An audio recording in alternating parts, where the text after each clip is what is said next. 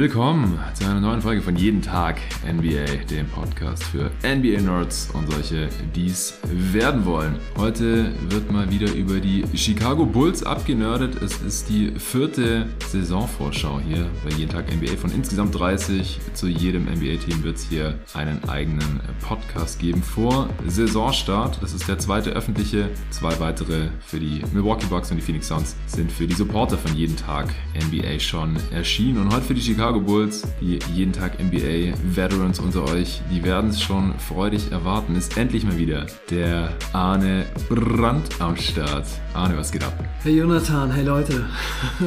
ja, fühlt sich gut an, das mal wieder zu sagen. Endlich. Ja, schön mal wieder dabei zu sein. Ja, wir nehmen auch zur Feier des Tages zusammen, vor allem Mike auf hier in Berlin, allerdings nicht bei mir und auch nicht in der Booth im Coworking Space, wie wir das früher schon mal gemacht haben, sondern bei dir zu Hause. Haben wir auch schon ein, zwei Mal gemacht, ist aber schon eine Weile her, äh, kommt nicht so oft vor. Und das nehme ich hier auf jeden Fall noch mit, bevor ich dann in ein paar Tagen äh, Deutschland wieder für ein paar Wochen verlassen werde, dem einsetzenden Herbst hier schon ein bisschen den Rücken äh, kehren werde. Und wir sprechen heute über dein Lieblingsteam. Letztes Jahr habe ich die Previews alle von Portugal aus aufgenommen. Ich kann mich auch dran erinnern, als wäre es gestern gewesen. Du warst da schon sehr hyped äh, nach der Offseason. Man hatte DeMar Rosen geholt, Lonzo Ball in der vorigen Saison zur Trade Deadline schon Vucevic und viele wussten nicht so genau, was sie jetzt von diesen Bulls halten sollten. Du warst super optimistisch und die Bulls haben dich ja dann auch erstmal nicht enttäuscht und haben losgelegt wie die Feuerwehr, waren direkt Erster im Osten. Äh, wir haben bei einem frühen Power Ranking Update dann noch eine Wette abgeschlossen, weil ich gesagt habe, das wird nicht ewig so weitergehen, jetzt wird der Schedule langsam tougher. Du hast gesagt, nee, nee, die gewinnen jetzt weiter.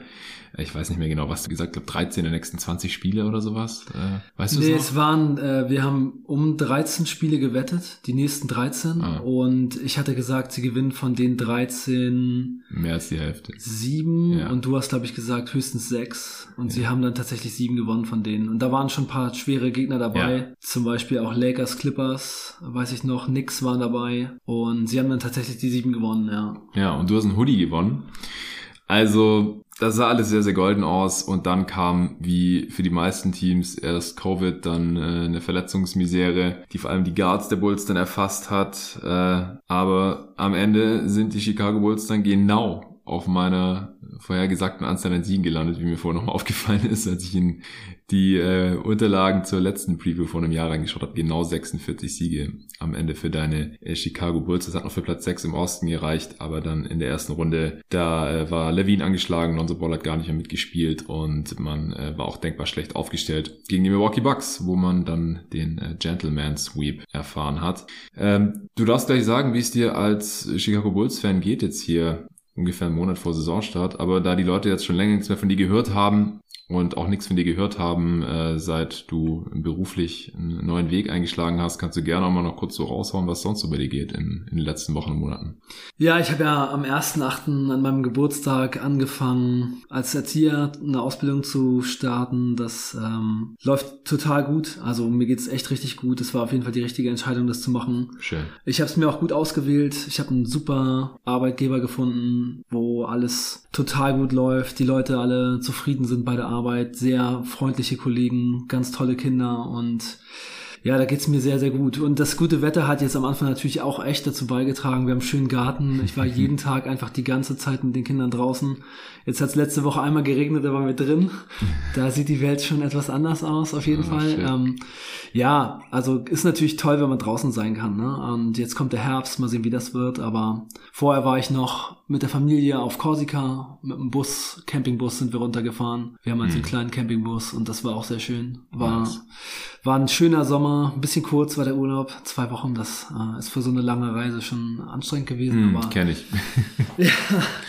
Ja, aber insgesamt war alles jetzt echt total super. Sehr schön. Du wolltest noch auf eine Sache, die da gerade läuft, hinweisen. Kannst du gerne machen. Du wirst einen Tweet dazu raushauen. Also folgt auf jeden Fall at Arne Brandt mit 3R und DT am Ende, wenn er es noch nicht tut. Und äh, schaut mal, was er da raushaut. Wann willst du den Tweet absetzen? Montag, Dienstag? Ähm, ja, also ich denke mal, das macht wahrscheinlich am meisten Sinn, kurz bevor dieser Podcast ähm, genau. rauskommt. Ich werde den so Montag, Dienstag ähm, absetzen und da geht's um ein Projekt von meiner Kita. Wir wollen für den Garten was ähm, Tolles schaffen. Und das ist ein Gasak-Umweltwettbewerb, wo wir 4000 Euro gewinnen können, wenn wir den ersten machen. Aber wir treten unter anderem gegen Union Berlin an, was natürlich ziemlich schwierig uh. ist. Und trotzdem sind wir nah dran. Also ähm, wir können den ersten Platz machen mit vielleicht ein paar Stimmen von euch. Also ihr könnt mir da helfen. Da gibt's ähm, Naturkreislauf für die Kinder im Garten. Der kostet so 2500 Euro. Ähm, aber wenn wir Zweiter oder Dritter werden, dann kriegen wir halt 2000 Euro ungefähr und dann können wir das auch vielleicht äh, schaffen, das zu realisieren. Aber wenn wir den ersten machen, dann sind noch 1500 Euro übrig und die kann ich dann vielleicht noch in, in Sportgeräte oder irgendwas für die Kinder investieren. Also wenn ihr Bock habt, das ist einfach nur einmal seine Handynummer eingeben, dann kriegt man so einen Code geschickt. Wenn man den eingibt, dann ähm, ja, kann, stimmt man halt ab und dann für die mhm. äh, Kita-Kolbe-Straße ähm, Oxymoron abstimmen und dann kriegen wir vielleicht die Kohle. Mal sehen. Da wäre auf jeden Fall cool, wenn ihr mir da helft. Ja, helft Arne und seiner Kita, äh, damit die da ein bisschen finanzielle Unterstützung bekommen. Wäre nice. So, das war's auch schon. Und ich habe ja gerade schon so ein bisschen umrissen, was letzte so abging bei deinen Chicago Bulls. Jetzt in dieser Offseason ist nicht so super viel passiert. Im Prinzip hat man mit Dragic und Drummond äh, zwei ja, ehemals größere Namen, man war schon mal im All-NBA-Team und in All-Star Games äh, aber das ist äh, jeweils schon ein paar Jahre her dem Kader hinzugefügt. Mehr war nicht drin. Ich glaube, du und auch andere Fans haben sich tatsächlich mehr erhofft. Man war auch in Gerüchten um einen Rudi Gobert-Trade zum Beispiel verstrickt, bis der dann zu den Wolves geschickt wurde. Wie geht's dir jetzt als Fan nach dieser Offseason und vor dieser Regular Season? Ja, also ich bin schon ein bisschen enttäuscht, muss ich sagen. Natürlich ist immer die Frage, was waren so die Optionen, was war so da, aber wenn man die ganze Liga betrachtet, erhofft man sich natürlich vor so einer Offseason schon immer irgendwie so ein bisschen mehr mehr. Und die letzte Saison war ja so ein, so ein krasses, also für mich war die so richtig zweigeteilt. Erstmal geht's mega gut los, dann gibt's Verletzungsprobleme für sehr wichtige Spieler, also Caruso und Ball waren einfach für dieses Bulls-Team super, super wichtig. Mhm. Und dann war die zweite Hälfte natürlich teilweise durch den Marde Rosen noch positiv, aber insgesamt echt einfach schwer zu ertragen und ja, sehr, sehr enttäuschend. Und wenn ich jetzt diese Offseason betrachte und mir so vorstelle, hat das jetzt was daran geändert? Kann wirklich diese Offseason irgendwie helfen, dass es besser wird? Dann bin ich doch schon eher ein bisschen pessimistisch, denn Dragic hat zwar bei der Eurobasket jetzt offensichtlich ganz gut gespielt. Ich konnte es nicht so doll verfolgen, habe mir mal seine Stats angeguckt und die Highlights gesehen. Mhm hat viel gespielt und das offensichtlich auch noch ganz gut gemacht. Ich denke, so eine 20-Minuten-Rolle kann er noch ganz gut ausfüllen. Ähm, und Drummond wird natürlich besser sein als Tony Bradley. Der hat ja letzte Saison auch eine ganz gute Saison gespielt, aber so weit nach vorne wird es die Bulls nicht bringen. Und das größte Problem eigentlich, das die Bulls in der letzten Saison hatten, war ähm, die Defense und das Shooting. Und dafür haben sie halt eigentlich gar nichts getan. Und von daher bin ich jetzt gerade schon eher so ein bisschen, ja, dass ich so denke, die zweite Saisonhälfte wird sich vielleicht so ein bisschen wiederholen und vor allem auch dieses Problem, dass man gegen fast kein gutes Team gewinnen kann, das wird sich wahrscheinlich nicht ändern. Also ich bin da schon echt. Nicht mehr ganz so optimistisch wie vor einem Jahr. Nee, nicht mehr ganz so optimistisch wie vor einem Jahr. Was natürlich auch einfach daran liegt, dass äh, Lonzo Ball immer noch nicht wieder fit ist, ja. dass er von dieser Verletzung nicht zurückkommt. Also wenn Ball und Caruso dabei wären und sie vielleicht noch einen Wing oder Forward geholt hätten, der Javante Green und Jones Jr. upgraden kann. Also, dass man die nicht mehr so viel spielen muss. Dann wäre ich echt besser drauf. Und dann muss man natürlich jetzt auch äh, sehr darauf hoffen, dass innerhalb des Kaders manche Leute einfach noch einen Schritt nach vorne machen. Aber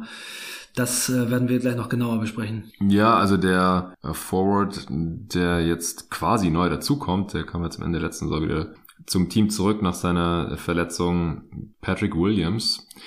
Der müsste jetzt allerdings einen relativ großen Schritt machen, dass er da wirklich ein deutliches äh, Upgrade über die äh, genannten ist. Also so äh, die interne Entwicklung, die du gerade schon angeschnitten hast, kann man vielleicht irgendwie hoffen.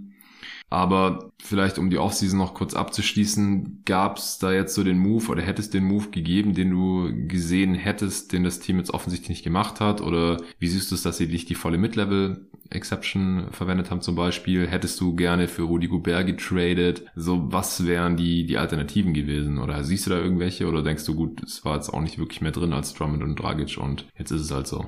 Also den Rudy Gobert Trade hätte ich auf keinen Fall gemacht und ich finde auch, dass es äh, ein ziemlich katastrophaler Trade für die Timberwolves ist. Mhm. Man kann natürlich immer so argumentieren, die Timberwolves sind so ein Team, wo sowieso niemals jemand hingeht, aber was die alles abgegeben haben für Rudy Gobert. Also Ich muss sagen, für mich ist der Rudy Gobert Trade fast so ein bisschen ähm, vergleichbar mit dem Vucevic Trade, weil es einfach auch so ein Deal ist, bei dem ein Team relativ viel abgibt, ohne wirklich auf Championship Level zu kommen. Und ich würde sogar sagen, dass der, der Weg zum Contender mit einem Spieler wie Gobert halt fast schon gedeckelt ist, denn man hat ja die letzten Jahre gesehen, dass es in den Playoffs teilweise nicht so besonders gut läuft und wenn man so viel Geld in seinen Center investiert, selbst wenn es bei den Timberwolves mit dem Personal dann vielleicht ein bisschen anders läuft, denke ich schon, dass es doch eher so ist und das erinnert mich halt schon an Vucevic. Also die haben, die Bulls haben auch Vucevic reingeholt und dafür Draftpicks ähm, getradet und einen jungen Spieler und ja, wohin geht man mit Vucevic? Also man hat damit einfach sozusagen sich selbst schon den Weg bis zur Championship gekappt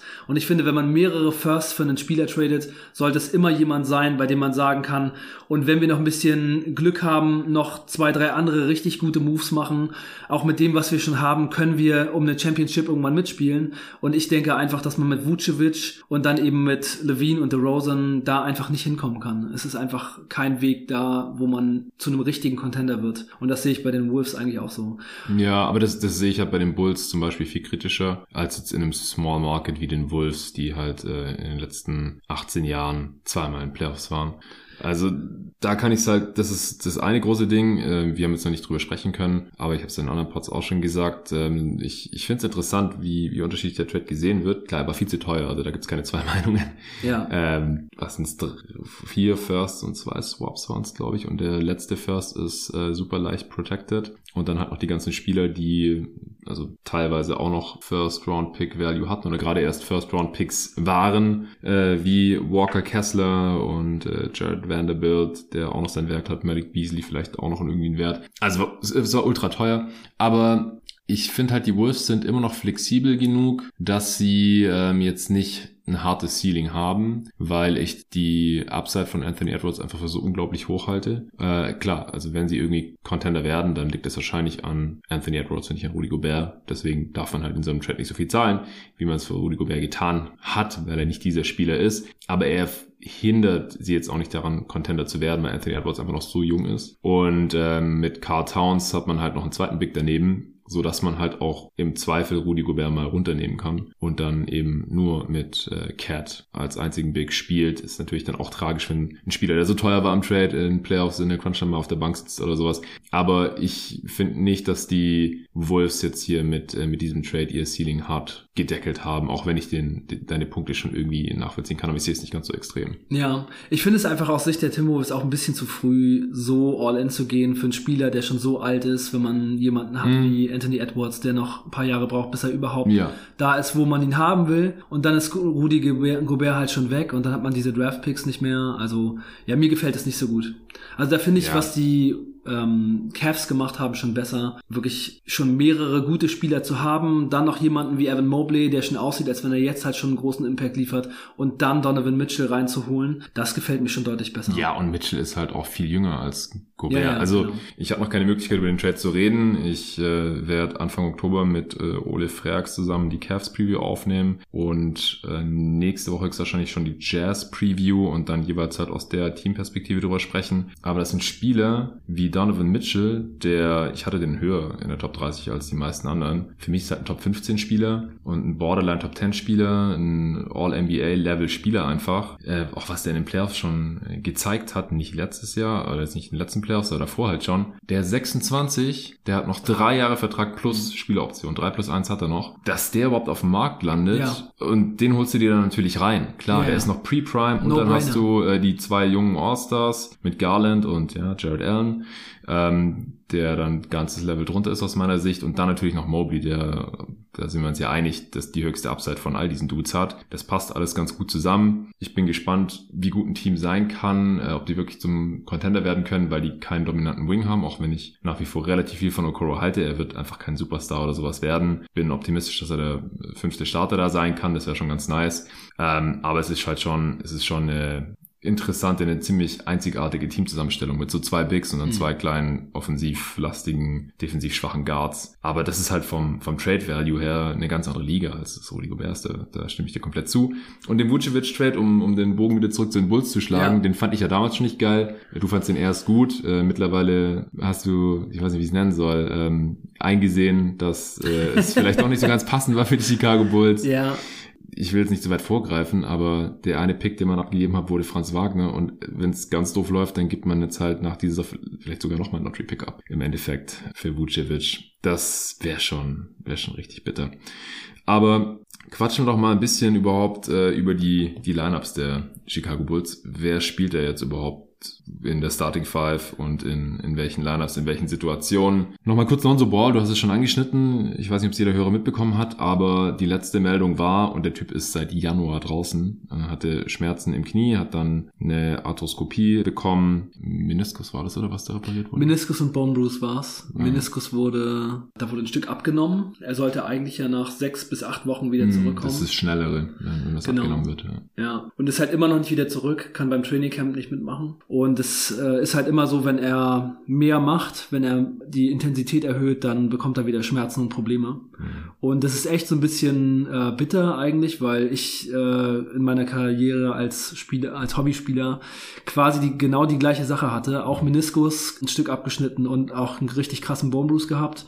Und bei mir hat das Jahre gedauert und ich merke es halt immer noch. Also bei mir ist es eigentlich erst wieder weggegangen, nachdem ich mal so zwei, drei Jahre sehr wenig Basketball gespielt habe. Und dann hat sich das ein bisschen erholt, aber ich habe damit auch jahrelang zu tun gehabt. Und ich weiß, wie sich das anfühlt und wie das ist, wenn man in der Defense einfach einen Schritt macht und dann auf einmal kommt der Schmerz und man kann nirgendwo mehr hin. So ist, äh, ist schon krass. Also ich kann es mhm. mir von daher sehr gut vorstellen, wie es ihm gerade so geht und wie lange das so dauert. Ja.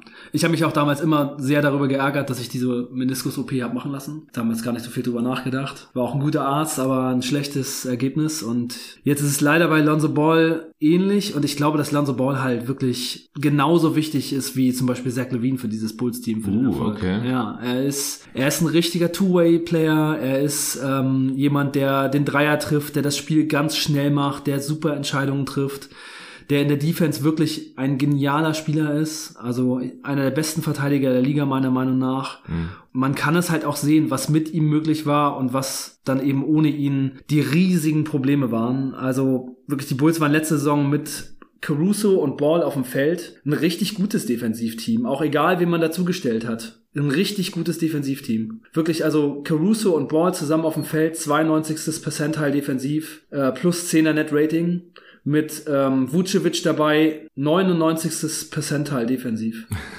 ja. Also mit den beiden Typen kann man jeden Center aufs Feld stellen, es ist egal. Sogar Vucevic sieht dann auf einmal aus wie ein guter Verteidiger. Mhm.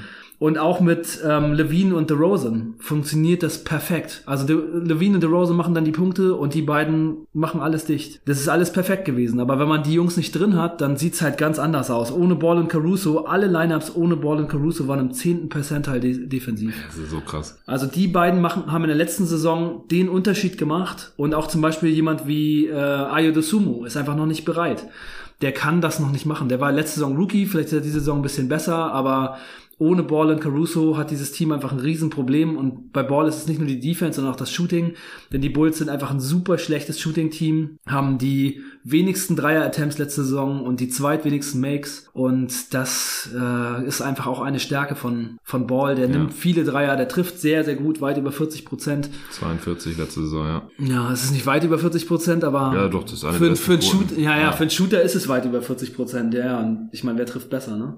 Ja. Also, und der hält auch einfach drauf auf. Ne? Dass die Bulls haben so viele Leute, die, die einfach nicht den Dreier nehmen. Zum Beispiel Caruso auch und äh, Patrick Williams auch. Die stehen an der Dreierlinie, Record Scratch, ups, mhm. und äh, dann gibt's einen schlechten Wurf aus der Midrange. Ja.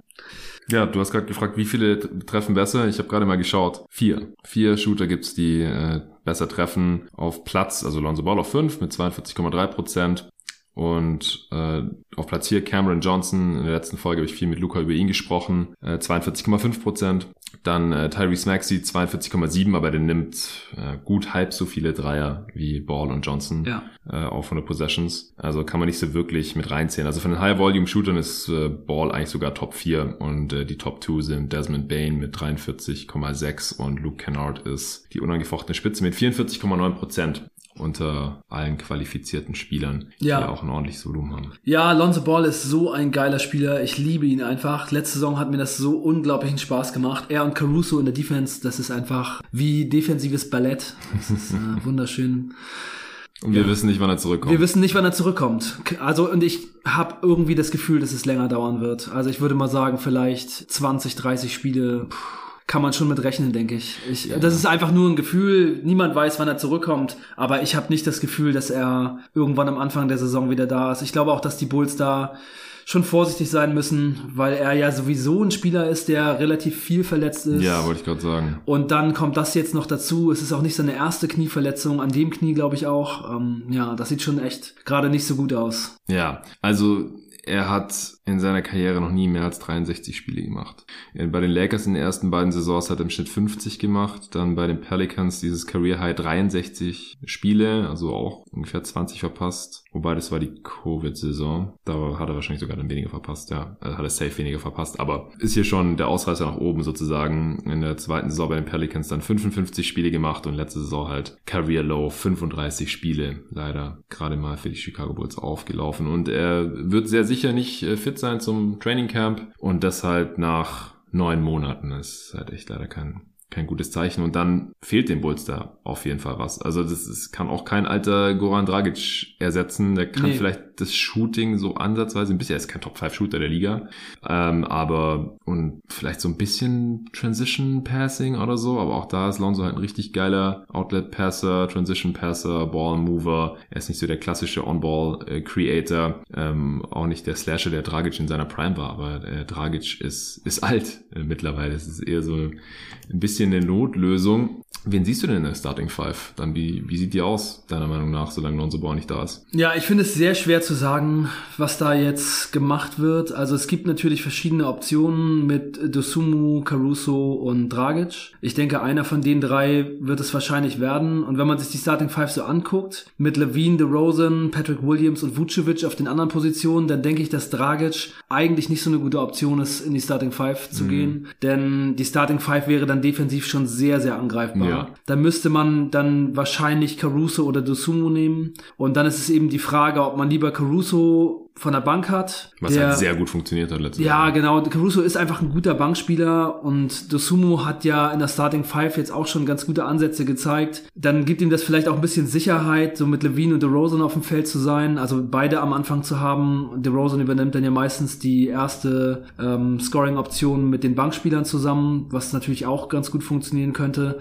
Aber ich denke, ich würde wahrscheinlich es so probieren, dass ich Dosumu in die Starting Five nehme und dann Caruso von der Bank bringen mit Dragic zusammen. Und dann könnten Dragic und DeRozan so ein bisschen das Scoring übernehmen. Und dann hat man eben trotzdem noch ganz gute Defender rundherum mit Jones Jr., Javonte Green, Caruso und Drummond. Und dann hat man vielleicht so eine ganz gute Mischung aus Offense, Defense von der Bank. Und das könnte auch ganz gut funktionieren, denke ich. Ja, ich glaube, ich fänd's ganz geil, wenn man äh, Levine viel mit Drummond spielen lässt, weil wenn, also Vucevic startet ja offensichtlich und DeRozan auch, weil DeRozan und Drummond zusammen auf dem Feld ist ein bisschen wenig Shooting und wenn du dann äh, DeRozan und Levine halt gegeneinander staggerst, dann würde ich halt immer schauen, dass der äh, Non-Shooter mit dem äh, Shooter in Anführungsstrichen zusammen spielt, also halt Levine als äh, High-Volume äh, Scoring Wing zusammen mit Drummond, der nicht werfen kann und eben DeRozan als Non-Shooting äh, Scoring Wing mit dem ja Stretch Big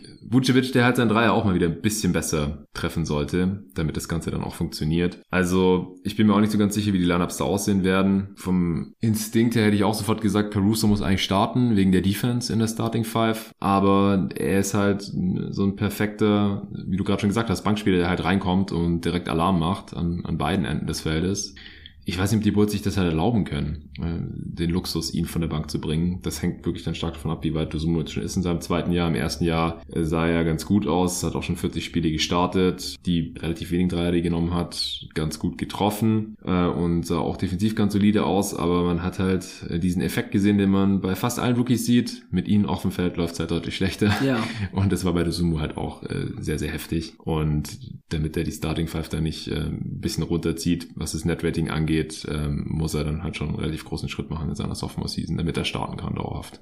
Ja, auf jeden Fall. Das Humo hat sehr gute Anlagen, sehr gute Ansätze und ich glaube auch, dass er so auf die nächsten ein, zwei Jahre gesehen jemand ist, der sehr gut zu Levine und äh, DeRozan passen könnte. Also im Grunde genommen haben die Bulls vielleicht jetzt schon so ein bisschen den Plan, dieses Positive, was Caruso und Ball schon gebracht haben, also dass sie so gut zu den Scorern passen, die sie haben mit DeRozan und Levine und dass diese Lineups so gut funktionieren, vielleicht zu replizieren mit jüngeren Spielern, die ähnliche Skillsets haben. Und da könnte Dosumu wirklich sich gut entwickeln. Ich hoffe, dass Caruso ihm viel beibringt und er dann wirklich schnell zu einem effektiven Defender wird und Dalen Terry, der Draftpick von den Bulls, mhm der könnte halt auch so ein bisschen in diese Richtung gehen. Also der ist auch offensiv noch nicht so weit, wie er wahrscheinlich sein müsste, aber ich glaube, dass der von seinem Frame her und so von dem Spielertyp, der ist, auch so in diese Richtung geht, dass er vielleicht, ja, ein guter Verteidiger ist, der so einiges auf dem Feld kann. Also was mir auch sehr gut gefällt bei den Bulls, jetzt mal abgesehen davon, dass sie so gut wie gar kein Shooting haben, ist, dass sie viele Spieler haben, die sehr clever spielen. Also Caruso, Dosumu, DeRozan, Dragic, das sind schon alles sehr, sehr clevere Spieler, die gut passen, die gut zusammenspielen, die sehr gut in Transition spielen. Ich glaube, Dalen Terry ist auch so einer. Also was ich am College von ihm gesehen habe, war halt schon ein großer Spieler, der so ein Point Guard Skillset mitbringt. 6'7, ja. 6'7, lange, lange Arme. Arme. genau. Genau. Und ähm, also krass wenig gescored am College. Acht Punkte hat er gemacht ja. in 26, 27 Minuten oder 28 Minuten am College. Also da kann man sich ja schon vorstellen, was der dann in der NBA so ungefähr machen wird. Also auf keinen Fall mehr. Ja, so wie Caruso halt. Der macht auch sieben Punkte im Schnitt in genau, 28 Minuten. Genau, genau, genau. Ja, ich glaube, das ist das, was sie, was sie in ihm gesehen haben. Also ich denke schon, dass die Bulls da einen vernünftigen Plan haben. Also mir gefällt auf jeden Fall so ein Spielertyp wie Dalen Terry oder Dosumu deutlich besser als Kobe White. Und hm. wir sprechen ja jetzt gerade hier über die Starting Five Bankspieler auf der Guard-Position und Kobe Whites Name fällt jetzt zum ersten Mal. Stimmt. Sie haben ihn ja auch geshoppt und man sieht ja aber, wie viele Probleme die Bulls in der Defensive haben, wie schlecht das letzte Saison gelaufen ist. Und Kobe White ist einfach wirklich ein schlechter Verteidiger. Also der spielt halt Ole Defense hat kurze Arme, kann einfach körperlich meistens nicht dagegenhalten, ist zu schwach, lässt sich einfach aus dem Weg schieben. No Resistance einfach. Also Paper Tissue. Mm, du summe auch neun Punkte äh, pro Spiel in 27 Minuten pro Spiel. Also wir hätten vor dem Jahr auch nicht gedacht, dass äh, Dusumo schon 40 Spiele starten würde. War ein Second Round Pick. Also vielleicht kann Dalen Terry wirklich die Rotation schon knacken. Ja, dass ja. er Starter wird, aber also ich, äh, das ist nicht ich, so unrealistisch. Ich glaube, dass er es schafft. Ich okay. glaube schon. Also letzte Saison war, war, natürlich krass, weil Caruso hat 41 Spiele nur gemacht, Ball 35, Levine 67 und Patrick Williams 17. Da sind natürlich vier Spieler sehr viel verletzt gewesen, die sonst eben viele, viele, viele Minuten gehen. Aber allein wenn man sich die Bank anguckt und dann eben sieht, dass da ein alter Dragic wahrscheinlich drauf ist und Javonte Green und ähm, Derek Jones Jr., dann glaube ich schon, dass Dalen Terry eine Chance hat. Also der hat einfach auch ein sehr flexibles Skillset und kann vielleicht dann eben auch ein bisschen größere Spieler verteidigen und ähm, auch mit seinem Playmaking gute Sachen für die Offense machen. Also ich glaube schon, dass er die Rotation knacken kann. Auch wenn die Bulls natürlich all in sind und jetzt irgendwie möglichst viel gewinnen wollen und dann eben noch einen anderen Rookie mit Dosumu aus dem letzten Jahr haben, der jetzt erst seine zweite Saison spielt. Aber ich glaube trotzdem, dass Dalen Terry es schaffen kann. Ja, und Kobe White. Also da geht's mir nach wie vor so, dass ich auch leider äh, nicht so besonders viel von ihm halte und ich glaube auch einfach, dass er in so einer Sixth-Man-Scoring-Rolle, also nicht mal Sixth-Man, eher so Eight-Man von der Bank halt äh, noch am ehesten eine Rolle haben kann bei einem Winning-Team. Ja, ich muss sagen, Kobe White, der Spielertyp Kobe White, so äh, kleiner Guard, der hauptsächlich scored, nicht viel anderes macht, ist mittlerweile fast so mein Spielertyp in der NBA, den ich am wenigsten wertschätze. Ja, ja, ist nachvollziehbar. Ja, ich denke, beste Five, Closing Five, da sind wir uns einig, da ist dann Caruso drin. Neben Absolut. Levine, DeRozan, Vooch und Patrick Williams. Ja, glaubst du an ihn? So lange, wie er mir nichts anderes zeigt, muss ich an ihn glauben. Er ist der vierte Pick. Ich meine, er hat sich letzte Saison nach fünf Spielen oder im fünften Spiel gegen die Knicks die Hand gebrochen und war dann super, super lange raus, hat dann am Ende der Saison noch zwölf Spiele gemacht. Aber Patrick Williams ist quasi die Hoffnung der Bulls jetzt. Also wirklich Dosumu und Patrick Williams müssen zu richtig guten Spielern werden, am besten Stars. Und dann kann hier noch was in Richtung Contender mal gehen. Ansonsten wird dieses Team eher so ein Mittelfeldteam bleiben müssen. Und dann muss man schon wirklich überlegen, wie man am besten weitermacht. Ne? Also DeRozan ist auch nicht mehr der Jüngste. Ja, also... Ja. Also im Prinzip müssen halt äh, Williams, Duzumu und äh, wahrscheinlich noch Dale und Terry sich so viel mehr verbessern, mal mindestens, wie jetzt DeRozan und auch Vucevic in, den, in dieser Saison und in den kommenden Saisons abbauen, um das Level überhaupt zu halten, um es mal irgendwie simplifiziert auszudrücken. Und wenn sie besser werden wollen, dann müssen die schneller besser werden, als DeRozan und Vucevic schlechter werden. Also das ähm, wird auf jeden Fall spannend. Also ich habe auch große Stücke gehalten auf Patrick Williams äh, während der Draft-Vorbereitung. Ist einfach ein super spannender Spielertyp. Ja. Aber ihm, ihm fehlt jetzt halt einfach auch ein Jahr. Ich weiß gar nicht, ob jetzt letzte Saison sie besser gewesen wären, wenn er da gewesen wäre. Ja, dafür müsste man halt wissen, was bei ihm noch so kommen kann. Also ich finde, das, was er bisher in der NBA gezeigt hat, ist eher enttäuschend. Ja. Da sind viele Dinge dabei, die ich einfach mir ganz anders wünschen würde. Also ich finde, er spielt viel zu häufig, zu passiv, nimmt zu wenig Würfe, nimmt seinen Dreier auch nicht unbedingt. Ja.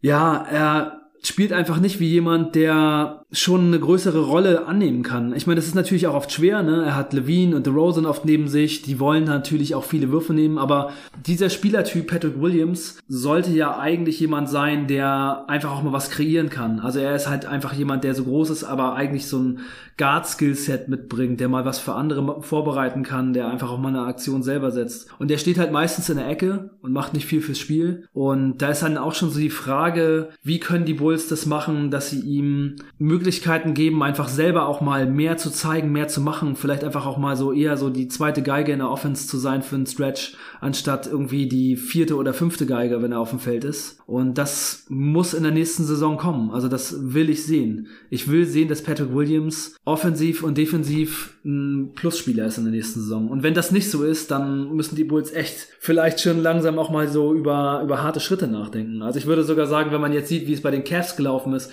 wie es bei den Thunder gelaufen ist, dann könnte man fast schon darüber nachdenken, wenn jetzt Patrick Williams eher aussieht wie ein Spieler, der höchstens ein Roleplayer wird und Dosumu vielleicht auch nicht viel besser spielt als in der letzten Saison, ob man da nicht einfach seine Spieler für möglichst viel Wert verscherbelt und einfach doch oh, nochmal so ein Rebuild reingeht. Harter Rebuild. Ja, ey, äh, guck dir das an. Ich meine, vor der letzten Saison habe ich gesagt, die Cavs gewinnen vielleicht so in den 20ern Spiele.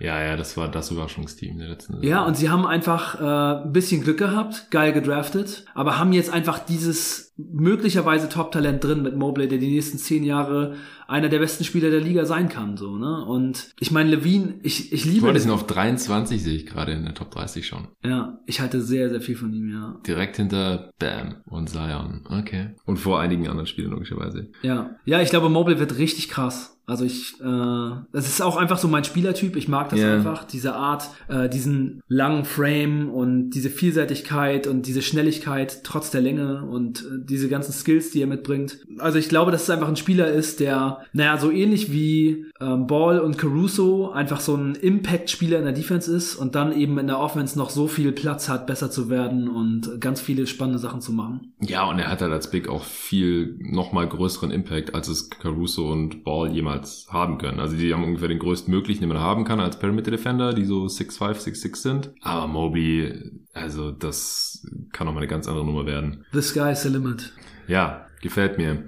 Und so einen Spieler haben die Bulls halt nicht. Also das ist Patrick Williams nicht. Ich glaube, da sind wir uns einig. Ja. Ja, Levine wird da auch nicht hinkommen, der hat so gar nicht in der Top 30. Äh, DeRozan hattest du noch auf 30 nach... Ich hatte Levine in der Top 30. Wo denn? Ähm, ich hatte ihn, glaube ich, auf 28 oder so. Nee, mein Lieber, der ist hier nicht drin. Habe ich ihn nicht drin? Nee. Okay. ja, es ist enttäuschend. Hast du wahrscheinlich am Ende noch rausgeschoben. Für Levine mich, ja, es kann gut sein. Also er war, ja. er wäre bei mir... Auf 28 äh, hast du Anthony Edwards. Ja, ja, okay. Ja, kann sein, dass er dann bei mir noch rausgefallen ist. Ja. Ja. Ja, Levine ist halt ein krasser Scorer, aber er hat halt auch seine Schwächen, ne? Also, die Bulls hätten in der letzten Saison ohne DeMar DeRozan ungefähr so 30 Spiele gewonnen. Ja, also ich meine, die haben ja schon ihr, ihr Netrating krass overperformed. Die hatten ein leicht negatives, also so 40 Siege eigentlich laut Netrating und haben also sechs mehr geholt. Das ist so echt ungefähr das Maximum, was man sein Netrating outperformen kann innerhalb von einer Saison. Äh, und dass sie sechs mehr hatten, das lag ja auch an DeRozans äh, Klatsch-Heldentaten. Also allein diese zwei kranken Dreiern aufeinander spiel, aufeinanderfolgenden ja. Spielen, das waren schon mal zwei Siege mehr, die man einfach niemals hätte holen sollen. Wenn man diese Spielsituation 100 Mal spielt, dann gehen die, was ich, in 96, 97 Fällen von 100 anders aus, dass die Bulls nämlich verlieren. Ja. Ähm, also das sind schon mal zwei von diesen sechs Siegen, die man in Anführungsstrichen zu viel hat und von den vieren, die da noch bleiben, ist wahrscheinlich DeRozan auch mindestens nochmal für die Hälfte zuständig gewesen. Und wenn der jetzt gar nicht gespielt hätte, dann hätte man ja wahrscheinlich nochmal mindestens fünf Spiele mehr verloren, oder? Ja. Also, ja. Ja. Gehe ich mit. Das ist auf jeden Fall schon so, dass Zach Levine ein geiler, spannender und sehr spektakulärer Spieler ist, aber ähm, ja, es ist halt schon, also sein Impact aufs Winning ist meiner Meinung nach nicht so richtig super riesig.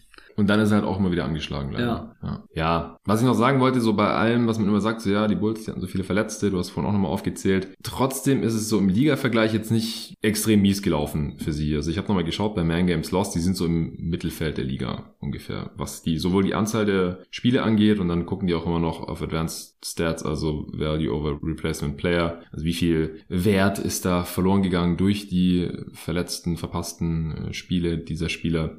Äh, da sind sie halt auch so im, im Mittelfeld. Also ja, war tough, was da passiert ist und es hat halt auch gerade mit Lonzo und Caruso Spiele erwischt, die halt für die Defense so super ja. wichtig waren, aber es ist halt bei vielen anderen Teams ähnlich gewesen und bei Man Games Lost ist ja auch nicht nur Verletzungen, sondern auch noch, es gab ja noch diverse Covid-Outbreaks. Da waren ja auch die Bulls, glaube eines der ersten Teams, die es da erwischt hat im Dezember. Ja, aber ich meine, sie haben ja natürlich auch mit 46 Spielen eine ordentliche Menge Siege eingefahren. Ne? Also trotz dieser Verletzungen finde ich 46 Siege war noch okay. Ne? Also es ist ja, einfach, ja, nur, es ist einfach okay. nur sehr schade gewesen, dass sie bei 39 Siegen und 21 Niederlagen standen und dann sieben Spiele noch gewonnen haben von den letzten 21. Ja, und das äh, Net-Rating halt noch komplett in, in Keller gerauscht ist. Wir haben es uns vorhin mal angeschaut. Die hatten nach dem All-Star-Break das viertschlechteste Net-Rating der gesamten Liga. Einfach weil Offense und Defense komplett abgestürzt sind. Das Net-Rating der Bulls war damit dann halt so zwischen den Knicks und Spurs irgendwo. Also die, die 46 Siege, die beschönigen das halt noch so ein bisschen, wie die Saison im Endeffekt gelaufen ist, aber die war halt im Prinzip komplett zweiteilig. Der erste Teil war grandios, was aber auch ein bisschen am, am Schedule halt lag. Ja, auf jeden Fall. Also das, das Schedule wurde wirklich härter in der zweiten Saisonhälfte. Ja, ja. Also auch von diesen letzten, sie haben halt äh, sieben von den letzten 22 nur noch gewonnen.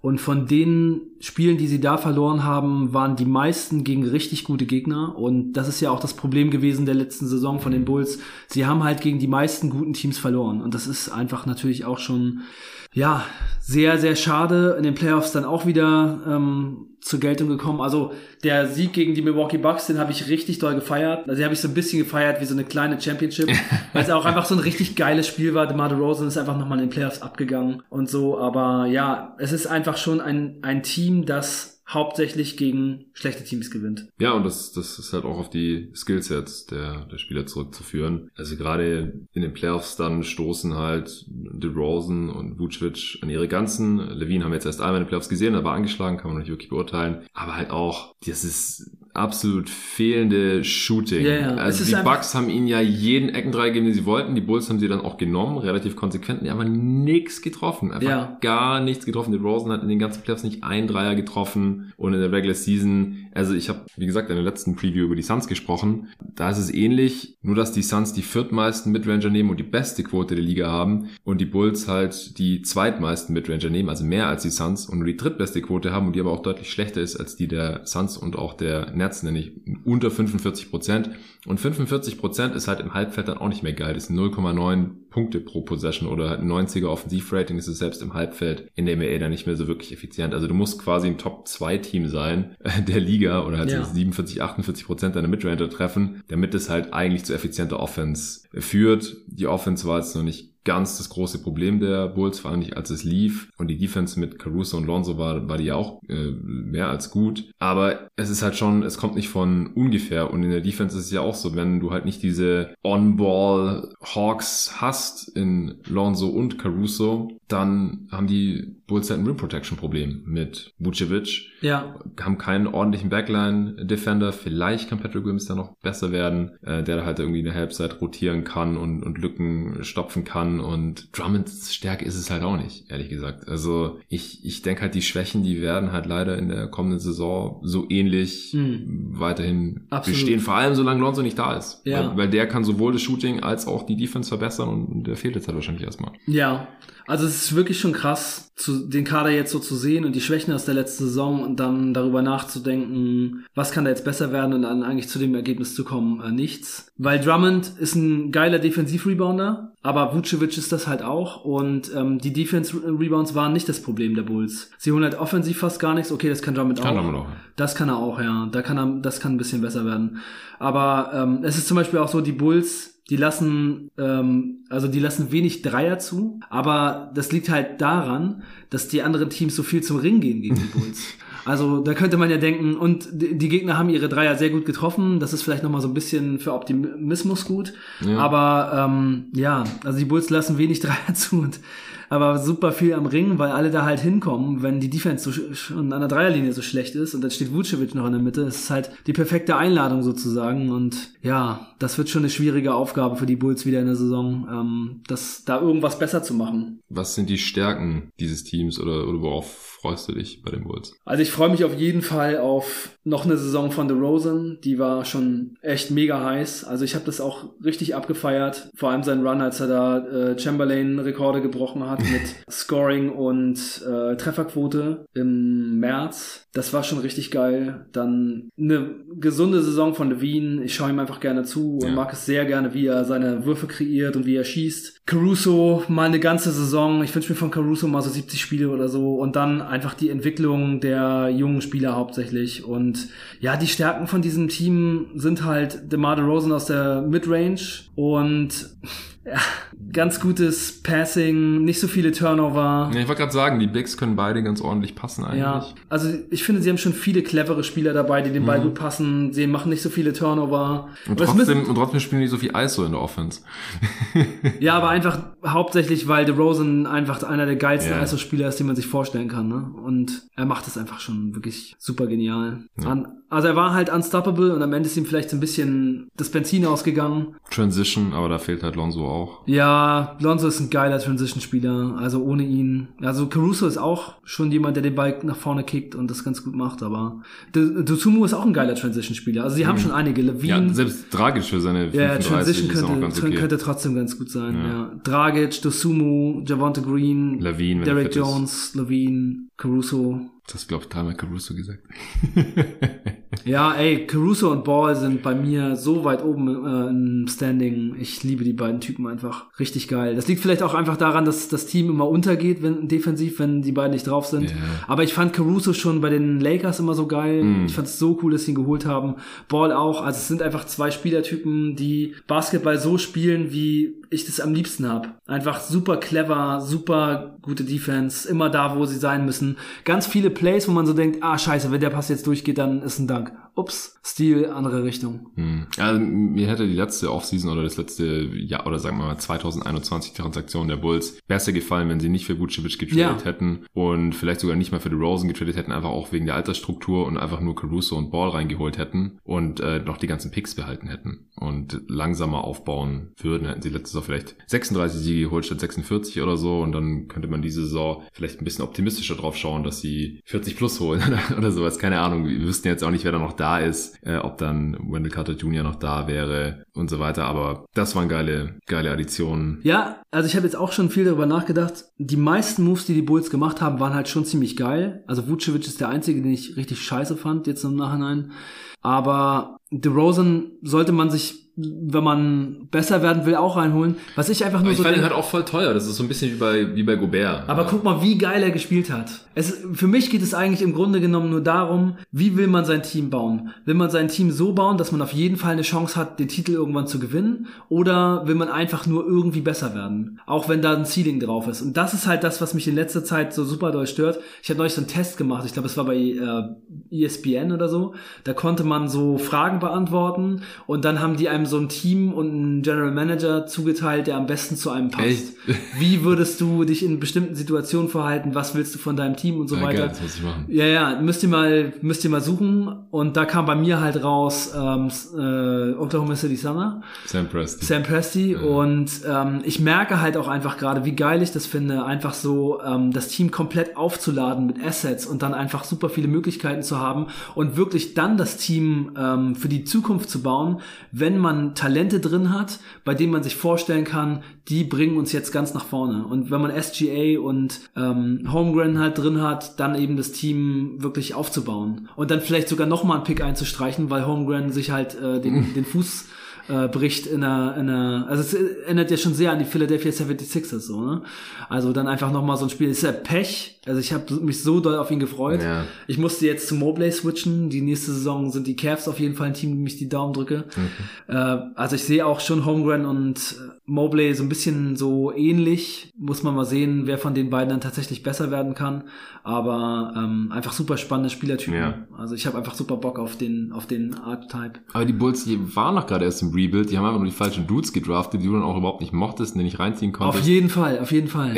es ist natürlich super hart, aber ich meine, wenn man das jetzt, wenn man jetzt die letzte Saison so gesehen hat und jetzt Ball vielleicht auch einfach ein Spieler ist, der nicht fit bleiben kann, wohin geht man denn mit diesem Team bitte? Also wenn, also ich muss ich echt Anfang sagen, an gesagt nach dem ja, ja. Vucevic und DeRozan Trade. Jonathan, du bist ja auch der krasseste Experte, den es in Deutschland gibt, Mann. Ich ich habe mir Bleib den vorgenommen, ich hab mir vorgenommen, von jetzt an höre ich nur noch auf dich, ey. Ja, ja, okay. Also, Ich du überzeugst mich immer mehr. Gibt's so keine Wetten mehr gegen mich.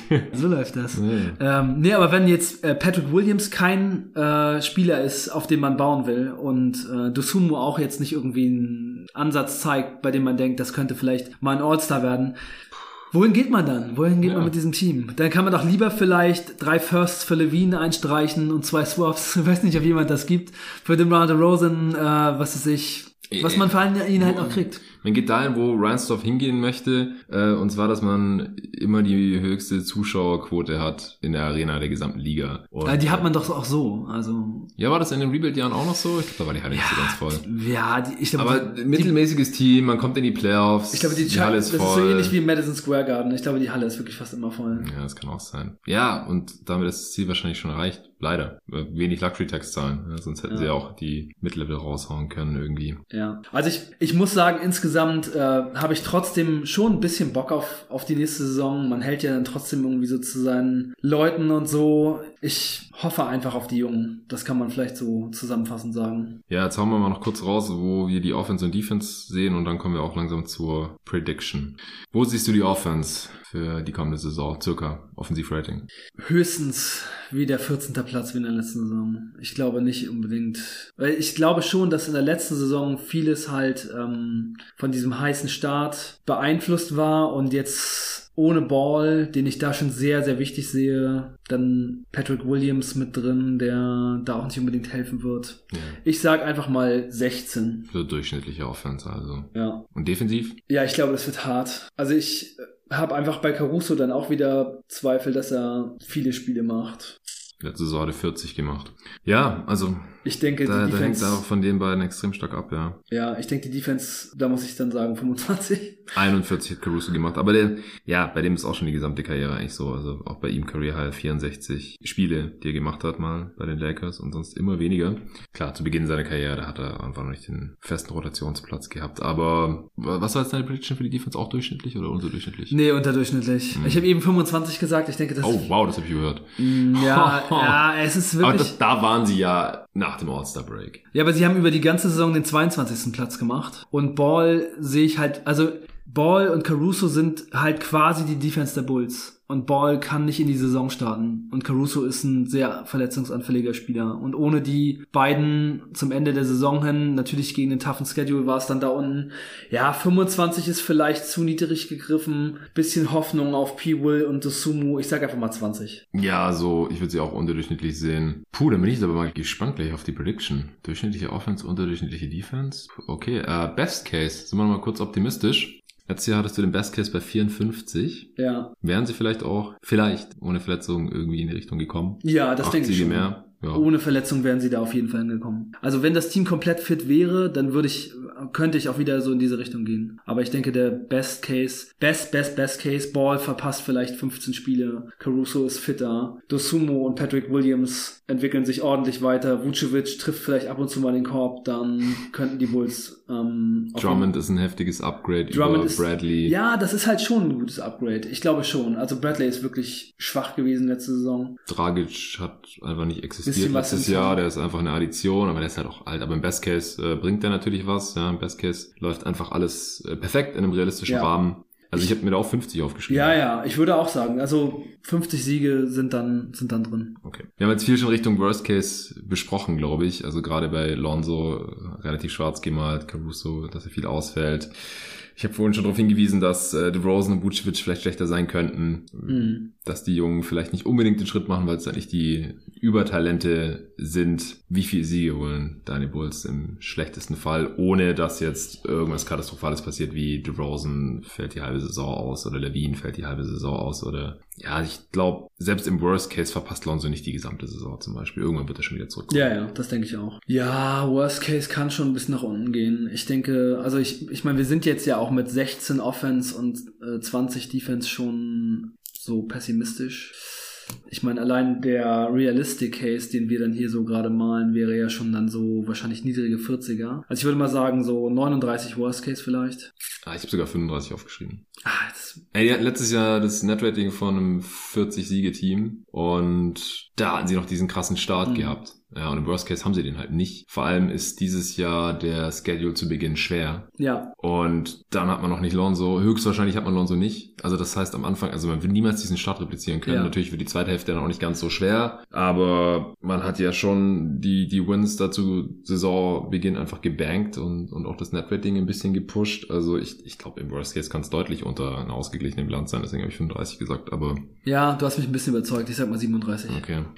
Ja, dann kommen wir zur Prediction. Und äh, die, die Over-Underline ist 44,5. Also da komme ich nicht drüber, muss ich sagen. Nee, ich auch nicht diese Saison. Würde ja auch nicht passen zu durchschnittliche Offense und unterdurchschnittliche Defense. Da verlierst du normalerweise fast schon, Ja. mehr, als du gewinnst. Ich, ich habe mir jetzt mal noch eine ausgeglichene Bilanz aufgeschrieben gehabt mit 41. Aber da ist halt noch so ein bisschen die Hoffnung, dass Lonzo vielleicht halt nur, keine Ahnung, 20 Spiele oder sowas verpasst. Aber das wissen wir halt einfach nicht. Also da hängt einfach so viel davon ab. Das Ja, ist krass, ja. weil der ist kein All-Star oder so. Dass wir jetzt so von ihm sprechen, dass halt die gesamte Saison davon abhängt. Fünf Siege hin und her oder Ja. zehn Siege hin oder her vielleicht sogar. Aber für die Bulls hat der Typ einen All-Star-Impact. Ja. Das ist einfach so. hat er ja auch letzte Saison gehabt, rein zahlenmäßig. Ja. Haben wir vorhin drüber gesprochen. Ja, Ja, was ist, ist deine Zahl? 43. Also bist du auch under dieses Ja. Mal. Ja. Ja, was, ich wollte gerade sagen, was ein Jahr für einen Unterschied ausmachen kann. Aber du konntest die Suns Preview jetzt noch nicht hören. Ich, ich bin da jetzt auch echt, ich habe da ein bisschen einen anderen Ton angeschlagen. Also liegt auch ein bisschen daran, ich mache für die Regular Season da nicht so große Sorgen, aber wenn sich in der Regular Season da nicht ein bisschen was tut, was den Shotmix angeht, äh, und man mehr zum Ring kommt, mehr Freiwürfe zieht, mehr Dreier nimmt und nicht so viel aus der Midrange ballert, dann habe ich halt auch für die Playoffs nicht so große Hoffnungen habe ich da gesagt. Ich bin auch, was mein Lieblingsteam angeht, einfach jetzt ein bisschen pessimistischer und, und habe da meine, meine Lehren gezogen, vor allem aus den äh, Playoffs, wie die zu Ende gegangen sind für, für meine Phoenix Suns. Und Wie schnell sich das Blatt wendet. Ne? genau, genau, so ist das.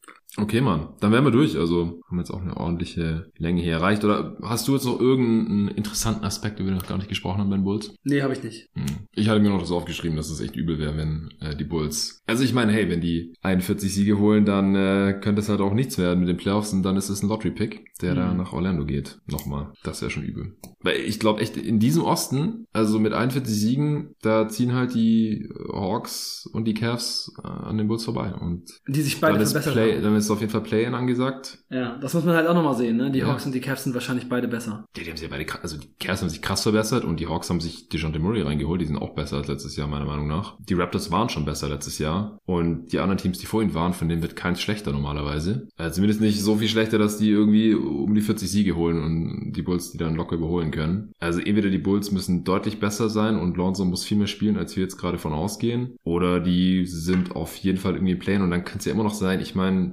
wer weiß, wer die Cavs dieser Saison sind und was weiß ich, wie gut die Hornets vielleicht jetzt mal sind. Die Hornets doch nicht. Soll ich, soll ich dich also, erinnern, auf welchen Platz du Lamello Ball geschoben hattest? Ja, ja, ja Lamello Ball ist aber krass. Ohne, aber ohne der, Bridges ist ja, es Der Rest des Kaders ja. und ah, auch jetzt mit, mit Steve Clifford wieder. Die Charlotte Hornets sind doch einfach nur traurig. Ja, okay. Das ist wohl wahr. Also wenn die vor den, wenn Team, die Hornets, wenn die, die Hornets vor den Bulls landen, dann ist es aber wirklich eine absolute Katastrophe, ey. Ja, die waren halt letztes Jahr auf Platz 10. Dahinter waren noch, die Wizards könnten so auch besser werden. Und die waren mit Bridges auf Platz 10. Ja, ja, hast schon recht. Aber wie gesagt, wo haben wir die Cavs letztes Jahr gesehen? Also du noch schlechter als ich, aber irgendwo, ja, 20, irgendwo zwischen 20 und 30 halt. Ja. Und am Ende hatten sie 44 Siege, obwohl Jared Allen ewig ausgefallen ist und Garland auch. Vielleicht ja. Mobley auch ein paar. Also ja, die wären sonst wahrscheinlich im hohen 40er Bereich gelandet und damit 20 Spiele besser, als wir gedacht hätten. So ein Team gibt's fast jedes Jahr. Das haben wir auch mal in der Preview besprochen, dass es jedes Jahr mhm. mindestens ein Team gibt, das 15 Siege mehr holt, als jeder denkt, oder 20 mhm, sogar. Das haben wir letztes Jahr in der äh, Saisonvorschau, ja. wo wir West und East alle Teams einmal durch. Power Ranking, genau. Äh, bei Power Ranking, genau. Power, beim letzten Power Ranking vor Saisonstart, ja, da haben wir das gesagt. Da haben wir das besprochen, genau. Ja, und da haben wir überlegt, welches Team es, es sein könnte. Und, ich und glaub, haben beide gesagt, auf jeden Fall die Cavs. Nein. ich wollte gerade sagen, ich glaube, keiner von uns beide hat gesagt, die Cavs. Ähm, nee, nur weil ich jetzt gerade so drauf schaue. Also Magic Pistons Pacers wahrscheinlich nicht, aber wie gesagt, in, in der Range haben wir letztes Jahr auch die Cavs gesehen.